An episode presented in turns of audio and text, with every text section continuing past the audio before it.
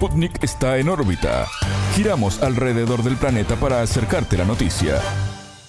Bienvenidos. Desde Montevideo comienza el informativo de Sputnik, en órbita. Los saludan Martín González y Alejandra Patrone. Es un gusto recibirlos. Nuestros títulos ya están en órbita. Comienza en órbita. Una selección de noticias para que sepas lo que realmente importa. Titulares. Opción. En Chile, el presidente Gabriel Boric convocó a un plebiscito sobre la nueva propuesta de constitución. Conflicto. Israel declaró este martes 7 de noviembre día de luto al cumplirse un mes de los ataques de Hamas. Consecuencias. El gobierno de Perú cambió a su canciller tras la polémica sobre una fallida reunión entre los presidentes Boluarte y Joe Biden. Escándalo. Renunció el primer ministro de Portugal, Antonio Costa, vinculado con un caso de corrupción. Salida. El Reino Unido y sus aliados abandonan el Tratado sobre las Fuerzas Armadas Convencionales en Europa. No basta. La organización Human Rights Watch, en Brasil, informó que la investigación de 28 asesinatos por parte de la policía militar es insuficiente y no cumple con los estándares internacionales. Estos fueron los titulares. Vamos al desarrollo de las noticias. El mundo gira y en órbita te trae las noticias. Noticias. Debate. Chile ingresó en una nueva etapa de discusión, de definiciones concretas sobre si tendrá o no una nueva constitución y de campaña al respecto. Así lo definió a En órbita el analista Francisco Vicencio, cientista político de la Pontificia Universidad Católica de Chile y docente de la Universidad Alberto Hurtado. El presidente Gabriel Boric recibió del Consejo Constituyente el texto a ser plebiscitado este 17 de diciembre. Ahora se abre una nueva etapa de discusión nacional, pero también y yo creo que va a ser más intenso aún, va a ser una etapa primero de definiciones y segundo de campaña. En ese contexto, que es lo que vamos a ver durante este proceso, vamos a ver a los diferentes actores políticos, algunos de los cuales ya han tomado postura a favor, en contra o bien cierto grado de abstención. Eso es lo que se viene y con un fuerte periodo de campaña que también se espera que pueda ser bastante polarizador, aunque también es bastante breve dado que no queda mucho para la elección del 17 de diciembre. Nuevamente la ciudadanía decidirá si acepta o no la propuesta de una nueva Carta Magna, manifestó el mandatario. Boric agregó, invito a nuestros compatriotas a informarse y cumplir con el ineludible deber ciudadano de votar para definir en conjunto el futuro de la patria. Vicencio se refirió a las perspectivas de que haya una importante participación ciudadana. En este sentido señaló que se espera sea baja, pese a que el voto es obligatorio, y se prevé un triunfo, dijo, de la oposición de rechazo a la reforma. Efectivamente hay varios sectores que adelantaron su rechazo a este proyecto. Respecto a la participación, sí, hay que destacar que las elecciones en nuestro país son obligatorias y también las personas que no vayan a votar, personas que no sean adultos mayores, se exponen a sanciones, salvo que puedan justificar su ausencia. No obstante, sí se ha notado cierta desafección ciudadana, dado que el calendario electoral ha estado bastante copado. Han sido varias las elecciones que se han llevado a los últimos años, tanto por el tema constitucional como elecciones también locales, presidenciales, elecciones también de parlamentarios. Entonces la ciudadanía de cierta forma está bastante cansada y es muy probable que la participación, a pesar del voto obligatorio, no sea muy alta. Respecto a la tendencia eh, de apoyo o no, la encuesta ha mostrado que es bastante probable que la opción rechazo, que va liderando actualmente en los sondeos, se mantenga a pesar de que se espera una definición bastante más estrecha, ya que también la misma encuesta han señalado que la opción a favor ha ido en aumento. ¿Qué es lo que hay que ver? Si es que entre el último tiempo y el 17 de diciembre la tendencia se logra revertir y el a favor logra superar eh, al rechazo. El experto repasó los puntos más polémicos de la propuesta de nueva constitución, a la que definió como un texto con simbolismo cercano a la derecha conservadora. Puede que tenga este proyecto bastante sesgo en temas como previsión, salud, algunos temas valóricos como el aborto, que también eventualmente podría incluso entrar a cuestionar el aborto de las tres causales que se aprobó hace algunos años y que hay mucho simbolismo eh, cercano a la derecha más conservadora.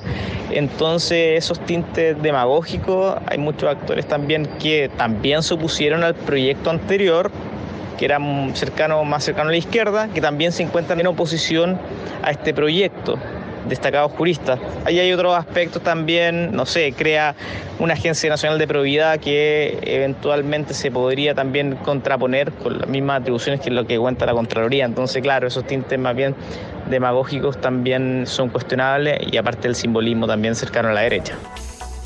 Escuchábamos a Francisco Vicencio, cientista político de la Pontificia Universidad Católica de Chile y docente de la Universidad Alberto Hurtado.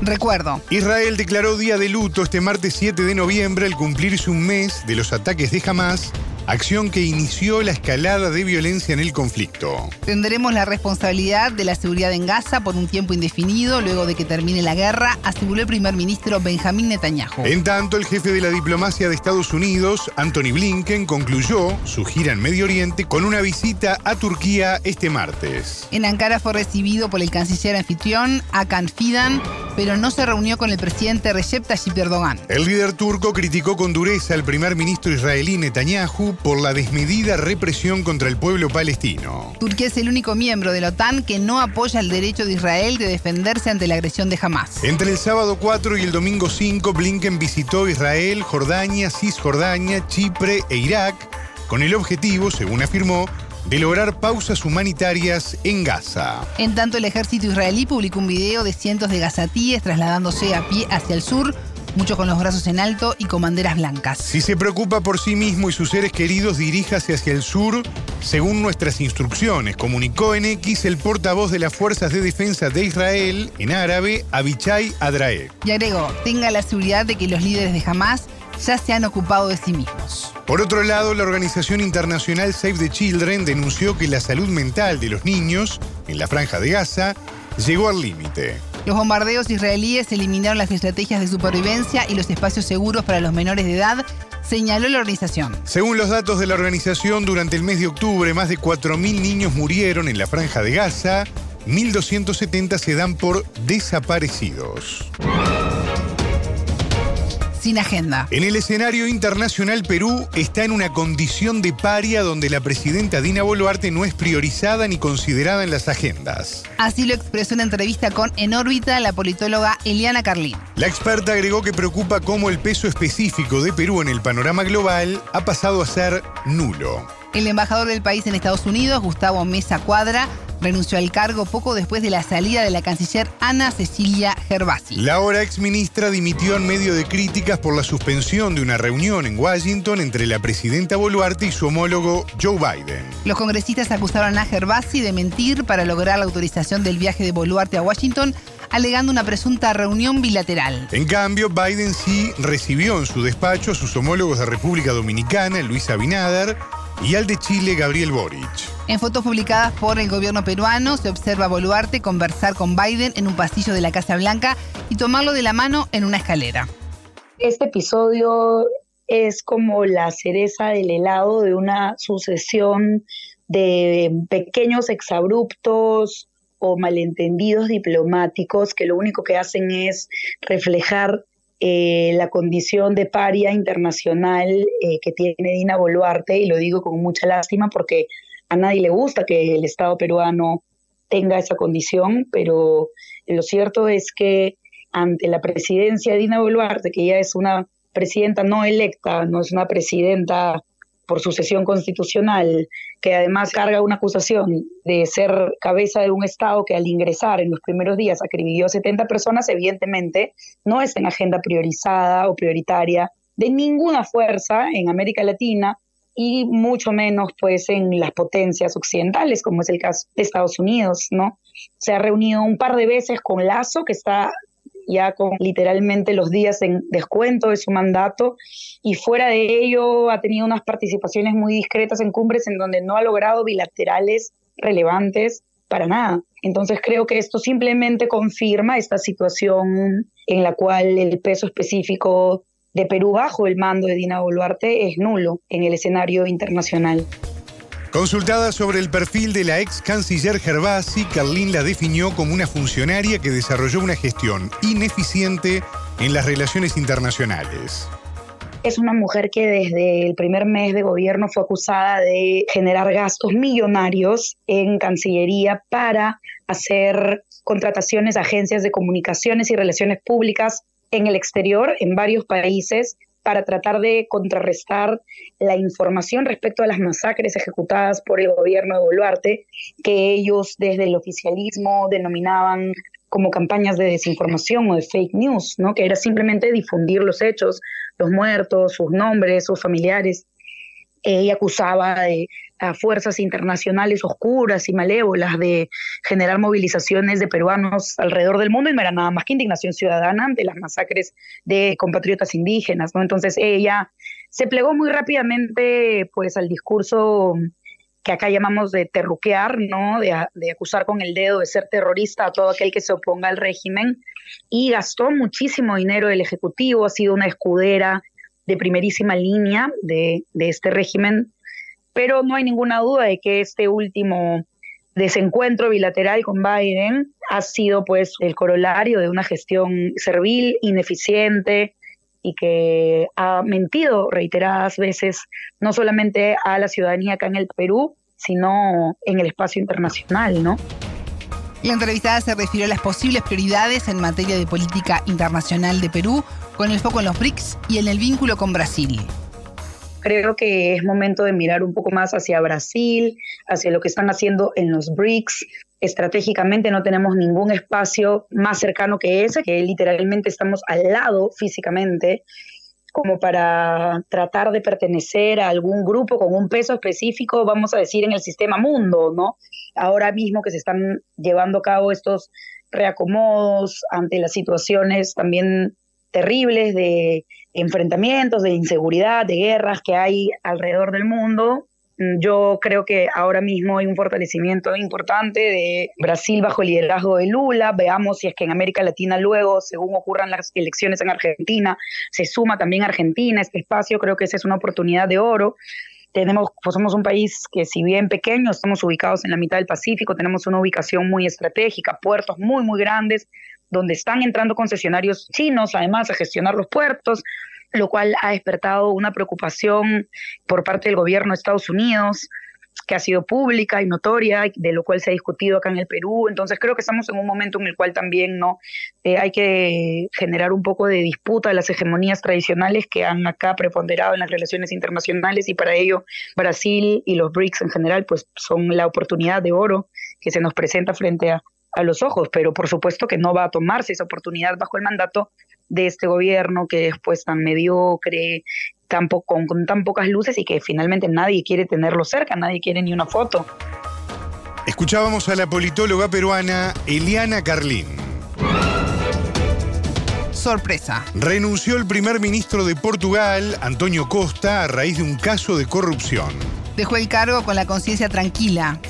Estoy disponible para colaborar con la justicia en lo que requiera, dijo el político socialista. Y agregó, la práctica de cualquier acto ilegal no pesa en mi conciencia. Una investigación vincula al mandatario con negocios de hidrógeno y litio con sospecha de supuestos delitos de prevaricación y tráfico de influencias. Las tareas de la Fiscalía se centran en las concesiones de explotación de litio en las minas de Romano y Barroso en el norte del país. Además de un proyecto de una central de producción de energía a partir de hidrógeno y otro para la construcción de un centro de datos ambos en la ciudad de Cines. Una operación judicial realizada incluyó las detenciones del jefe de gabinete y de un empresario amigo de Costa, en un total de 42 registros. Entre estos incluyen la residencia oficial del primer ministro del Palacio de Sao Bento y los ministerios de Infraestructuras y de Medio Ambiente y Acción Climática. Costa también, secretario general del Partido Socialista Portugués, es primer ministro desde el año 2015. Fue electo para el cargo por tercera vez en enero de 2022. Salida. El Reino Unido y sus aliados abandonaron el tratado sobre las Fuerzas Armadas convencionales en Europa. La suspensión de la participación responde a las recientes acciones de Rusia, indicó el Ministerio de Asuntos Exteriores británico. En la medianoche del 7 de noviembre, Moscú completó el procedimiento de retirada del tratado suscrito en 1990. Lo firmaron los 16 países miembros de la OTAN de ese entonces y seis estados del Pacto de Varsovia. Nueve años después se firmó en Estambul, Turquía, una variante actualizada después de la disolución del Pacto de Varsovia en 1991. El nuevo acuerdo de adaptación del tratado fue ratificado solo por Bielorrusia, Kazajistán, Rusia y Ucrania. Rusia suspendió en 2007 su participación hasta que los países de la OTAN ratifiquen el acuerdo de adaptación y no empiecen a cumplirlo a cabalidad. El documento limita la cantidad de tanques, vehículos acorazados, aviones de combate, helicópteros y artillería pesada en el territorio de los países signatarios. No basta. La investigación de 28 asesinatos por parte de la policía militar durante un operativo en Brasil es insuficiente y no cumple con los estándares internacionales. Así surge un informe de la ONG Human Rights Watch sobre la acción policial en la región Baixada Santista, en San Pablo, que se extendió desde julio hasta septiembre. El operativo comenzó tras el asesinato de un oficial en la ciudad de Guarujá y se convirtió en el más mortífero de los últimos 30 años. Según la ONG, en al menos 12 de los 26 casos, la Policía Civil tomó la declaración de los agentes en grupo y no de forma individual, lo que dificulta corroborar la información. En nueve oportunidades no se realizó el análisis forense del lugar del tiroteo y en otros siete casos los cadáveres llegaron a la autopsia sin ropa. Los expertos forenses internacionales dijeron que es fundamental recolectar muestras de ropa y de piel para ayudar a esclarecer la forma y circunstancias de la muerte, según señala el texto. El informe de Human Rights Watch afirma que en los últimos años numerosos operativos, tras el homicidio de un oficial, resultan en un número sustancial de asesinatos policiales. Se agrega que estudios en Río de Janeiro sugieren que es más probable que la policía mate durante este tipo de operaciones. Las autoridades de San Pablo, otros estados y a nivel federal deberían adoptar protocolos para prevenir operaciones de venganza, dice la ONG. En agosto, la Comisión Interamericana de Derechos Humanos condenó la muerte de, hasta ese momento, al menos 16 personas durante la acción policial conocida como Operación Escudo. Una de las víctimas mortales estaría caminando hacia el mercado mientras que otra habría sido retirada de su casa mientras cargaba su bebé y ejecutada, señaló la CIDH. La comisión llamó al Estado a investigar los hechos, considerando toda la cadena de mando, sancionar a los responsables y reparar a las víctimas y familiares. A su vez, la Defensoría Pública de San Pablo instó al cese del operativo y al retiro temporal de los militares involucrados. En septiembre, la Fiscalía de San Pablo abrió investigaciones penales y civiles sobre estos 28 asesinatos. Mientras que el 16 de octubre el gobernador Tarcisio de Freitas entregó reconocimientos a algunos de los oficiales que formaron parte de la Operación Escudo. Con lupa, una mirada a la vida social y política de la región.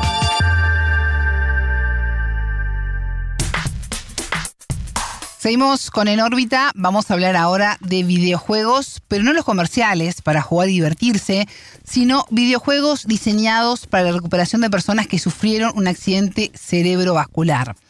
Para eso nos ponemos en contacto con la periodista de Sputnik en México, Daniela Díaz, que estuvo trabajando en este tema. Dani, ¿cómo estás? Bienvenida. Hola Ale, un gusto platicar con ustedes. Muchas gracias por el espacio. El saludo también por aquí, Daniela. Eh, a nivel mundial, el accidente cerebrovascular, también conocido como ictus, es la primera causa de discapacidad en personas adultas. De ahí que la rehabilitación evidentemente cumple un papel fundamental para la calidad de vida de las personas, ¿no? Eh, ¿Dónde se hacen estos videojuegos que, mencionaba Alejandra en la introducción? Claro, hola Martín, un gusto saludarte también. Y bueno, eh, les cuento un poquito. Se estima que pues personas que sobreviven a este episodio quedan con secuelas pues bastante severas y ante este escenario la Universidad Nacional Autónoma de México desarrolló una serie de videojuegos terapéuticos. El desarrollo es a través del Laboratorio de Aplicaciones Interactivas para la Neurorehabilitación del Instituto de Fisiología Celular, donde confluyen pues estudiantes de varias carreras universitarias que son quienes crean estos videojuegos para complementar las terapias de los sobrevivientes de un evento cerebrovascular. De acuerdo con cifras oficiales, tan solo en 2021 en México, los accidentes cardiovasculares causaron más de 37.400 decesos, siendo los hombres mayores de 65 años el sector más vulnerable para estos, eh, de estos episodios. Eh, según datos oficiales, existen 118 eh, casos de eventos cardiovasculares por cada 100.000 habitantes, lo que representa alrededor de 170 mil nuevos pacientes al año, de los cuales pues 20% pueden fallecer entre los, en los primeros 30 días después de haber sufrido este episodio y 7 de cada 10 quedarán con alguna discapacidad. Eh, al respecto conversé con la coordinadora de laboratorio y maestra en ciencias de la computación, Ana María Escalante Gonzalo, quien explicó pues el trabajo que realizan en esta área de la UNAM. La escuchamos. Que hacemos aplicaciones tipo videojuego asociadas a sensores de posición y movimiento para poder rastrear los movimientos de las personas y de este modo, a través de los videojuegos, poder complementar las terapias de rehabilitación de personas con discapacidad motora o cognitiva a consecuencia de un daño neurológico. Trabajamos principalmente en este momento con pacientes sobrevivientes de evento vascular cerebral. La entrevistada dijo que busca complementar la terapia de rehabilitación. Eh, podemos señalar, Dani, que esto va acompañado de la terapia convencional. Sí, así es. El objetivo, eh, justamente, pues como, como la especialista lo entrevistó, es la telerehabilitación. Es decir, los videojuegos creados en la UNAM están diseñados de tal forma que los pacientes pues puedan llevarse una computadora portátil que eh, pues les dan ahí mismo en la UNAM con los juegos ya precargados y así es como eh, también les dan sensores, les dan controles y entonces todo este equipo se lo llevan a sus hogares y desde ahí los utilizan. Si quieren la escuchamos para que nos cuente un poquito más a detalle. Básicamente lo que nosotros estamos haciendo es trasladar los ejercicios de la terapia convencional a un videojuego, trasladar a la persona de la clínica a su casa. Entonces, lo que nosotros hacemos, nosotros observamos en las terapias convencionales cómo a los pacientes los ponen, por ejemplo, a repetir ejercicios de estar pasando un pequeño objeto de un lugar a otro y decimos, ok, tenemos que encontrar el sensor que nos permita detectar esto y tenemos que diseñar cuál será la situación del videojuego en la cual tengan que hacer este movimiento. Y entonces con base en eso desarrollamos un juego. Daniela, quienes han sufrido o conocen alguna persona que, que haya pasado por un ictus, sabe que la rehabilitación implica volver a aprender cosas que antes se hacían, podríamos decir, naturalmente, ¿no? Por ejemplo, mover una mano. Claro, y para que eso pueda suceder, para que las personas que hayan padecido algún ictus, un accidente cerebrovascular, pues obviamente tienen que tener bastantes eh, terapias de rehabilitación y para esto la frecuencia y la rehabilitación, según nos explicó la especialista, pues es una parte fundamental y también abundó un poco sobre las dificultades a las que se enfrentan los pacientes con la terapia convencional. La escuchamos. El problema que nosotros hemos visto con las terapias de rehabilitación es, por un lado, que empiezan de manera muy tardía, es decir, no con la oportunidad con la que deberían de empezar y además las citas que les dan a los pacientes son muy poco frecuentes. Entonces, cuando estamos hablando de una neurorehabilitación en particular, estamos hablando de un aprendizaje, de un reaprendizaje. En este caso sería un reaprendizaje motor. Todo aprendizaje requiere la repetición y la frecuencia es muy importante. Entonces, eh, en el caso de los pacientes que requieren neurorehabilitación, el hecho de que sus terapias sean muy frecuentes es particularmente relevante. Y esto frecuentemente no sucede bueno, Ale, Martín, también comentarles que pues para la correcta utilización de los videojuegos, los pacientes deben desbloquear varios niveles, ¿no? Conforme avanzan su terapia y conforme van recuperando movilidad. Y bueno, de acuerdo con la especialista, el proceso terapéutico dura alrededor de un mes, un mes y medio, todo dependerá de la frecuencia con la que los pacientes jueguen estos videojuegos y será gracias a la información recuperada a través de los sensores que, que brindan a sus pacientes que se podrán analizar los resultados y pues también los avances ¿no? Que tienen quienes los utilizan. Bueno, también eh, explicarles que los videojuegos están enfocados principalmente a los pacientes en etapa subaguda, que el especialista nos explicó que es quienes, eh, bueno, en un lapso de 7 a 30 días desde que ocurrió el evento vascular, que pues es donde se recomienda, ¿no? Que los pacientes empiecen con este tipo de terapia. Y con ello, pues, han podido notar que los avances son todavía, todavía más significativos cuando hay algún daño al sistema nervioso central, hay un periodo posterior a la lesión que es de plasticidad aumentada, es decir, las neuronas sobrevivientes cercanas a la lesión están ávidas de establecer nuevas conexiones y si nosotros encauzamos el proceso de, de conexión mediante una rehabilitación apropiada, podemos tener mucho más éxito en recuperar vías motoras que si dejamos pasar el tiempo de esta ventana de oportunidad. El videojuego estimula la intensidad. Entonces, para que tú vayas siguiendo el videojuego, tienes que hacer muchísimas repeticiones de un movimiento y ni siquiera te das cuenta de que las estás haciendo.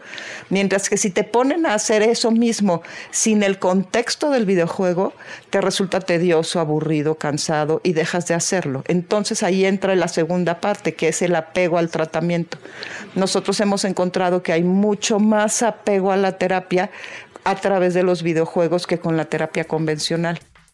Dani, los sensores a los que ella hace referencia son muy relevantes en el entendido que brindan la información de cómo ese paciente avanza en su terapia. Para esto, ¿se utilizan sensores comerciales o los produce en el laboratorio también? Sí, Ale, te cuento, aunque algunos juegos pueden operar con sensores comerciales como lo es por ejemplo el Kinect de Microsoft, hay movimientos tan finos que estos no pueden ser rastreados. Por ello los integrantes del laboratorio crean también sus propios sensores.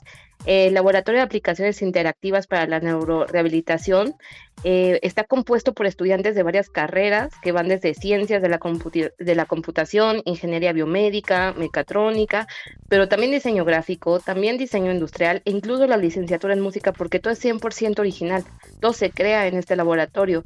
Y es que aunque los sensores están finamente diseñados, estos no resultarían de todo, útil, de todo útiles sin ser adaptados a las necesidades, evidentemente, de los pacientes, ¿no? Por ello, la necesidad de colaborar con diseñadores industriales, que son quienes adaptan la tecnología para diseñar, por ejemplo, un mouse un guante e incluso rodillos digitales que sirven pues para que vuelvan a adquirir fuerza eh, en los brazos. Asimismo, colaboran licenciados en psicología, licenciados en neurociencias y también terapeutas físicos que son quienes trabajan directamente en campo, por así decirlo, con los pacientes, ¿no? Ellos son los que se encargan de aplicar las pruebas para ver si las personas son aptas o no, eh, qué tiempo tienen de haber sufrido este ictus, etcétera. Y bueno, esto también nos lo explicó el especialista. Daniela, ¿cualquier paciente tiene acceso a estos videojuegos? Mira, eh, Martín, te puedo contar que entre 2018 y 2019 se aprobó un protocolo para probar los videojuegos y You. Nueve pacientes terminaron el tratamiento en el Instituto Nacional de Neurología y Neurocirugía de aquí de la Ciudad de México. Sin embargo, pues finalizó este, digamos, protocolo pues muy abruptamente con la llegada de la pandemia COVID-19. Actualmente el laboratorio se encuentra en contacto con el área de vinculación de la UNAM para pues dar los siguientes pasos, ¿no? Y ser además de un laboratorio de investigación, pues también un centro de servicios con fines no lucrativos. Entonces, de acuerdo con lo que nos dijo la especialista, pues lo que quieren es que la UNAM preste, digamos, toda esta tecnología que se desarrolla en el laboratorio y ponerlo al alcance de cualquier persona, eh, que, bueno, claro, se tendría que hacer un, cobro, digamos, pero muy mínimo y con base en los ingresos de cada paciente. Eh, qué interesante que desde algo lúdico diseñado con ese fin eh, pueda haber una adaptación para reforzar la, rehabilitación, en este caso de una enfermedad tan frecuente y lamentable, ¿no? Dani, antes de pedirte, quiero recomendar a los oyentes el artículo que escribiste sobre este tema para Sputnik hay videos además, pueden acceder a través del sitio spundinews.lat. Muchas gracias, Dani. La seguimos en la próxima, ¿te parece? Claro, muchas gracias, Ale y Martín. Un gusto saludarlos. Nos vemos. Hasta aquí en órbita.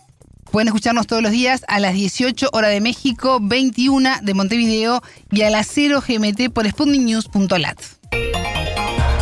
En órbita.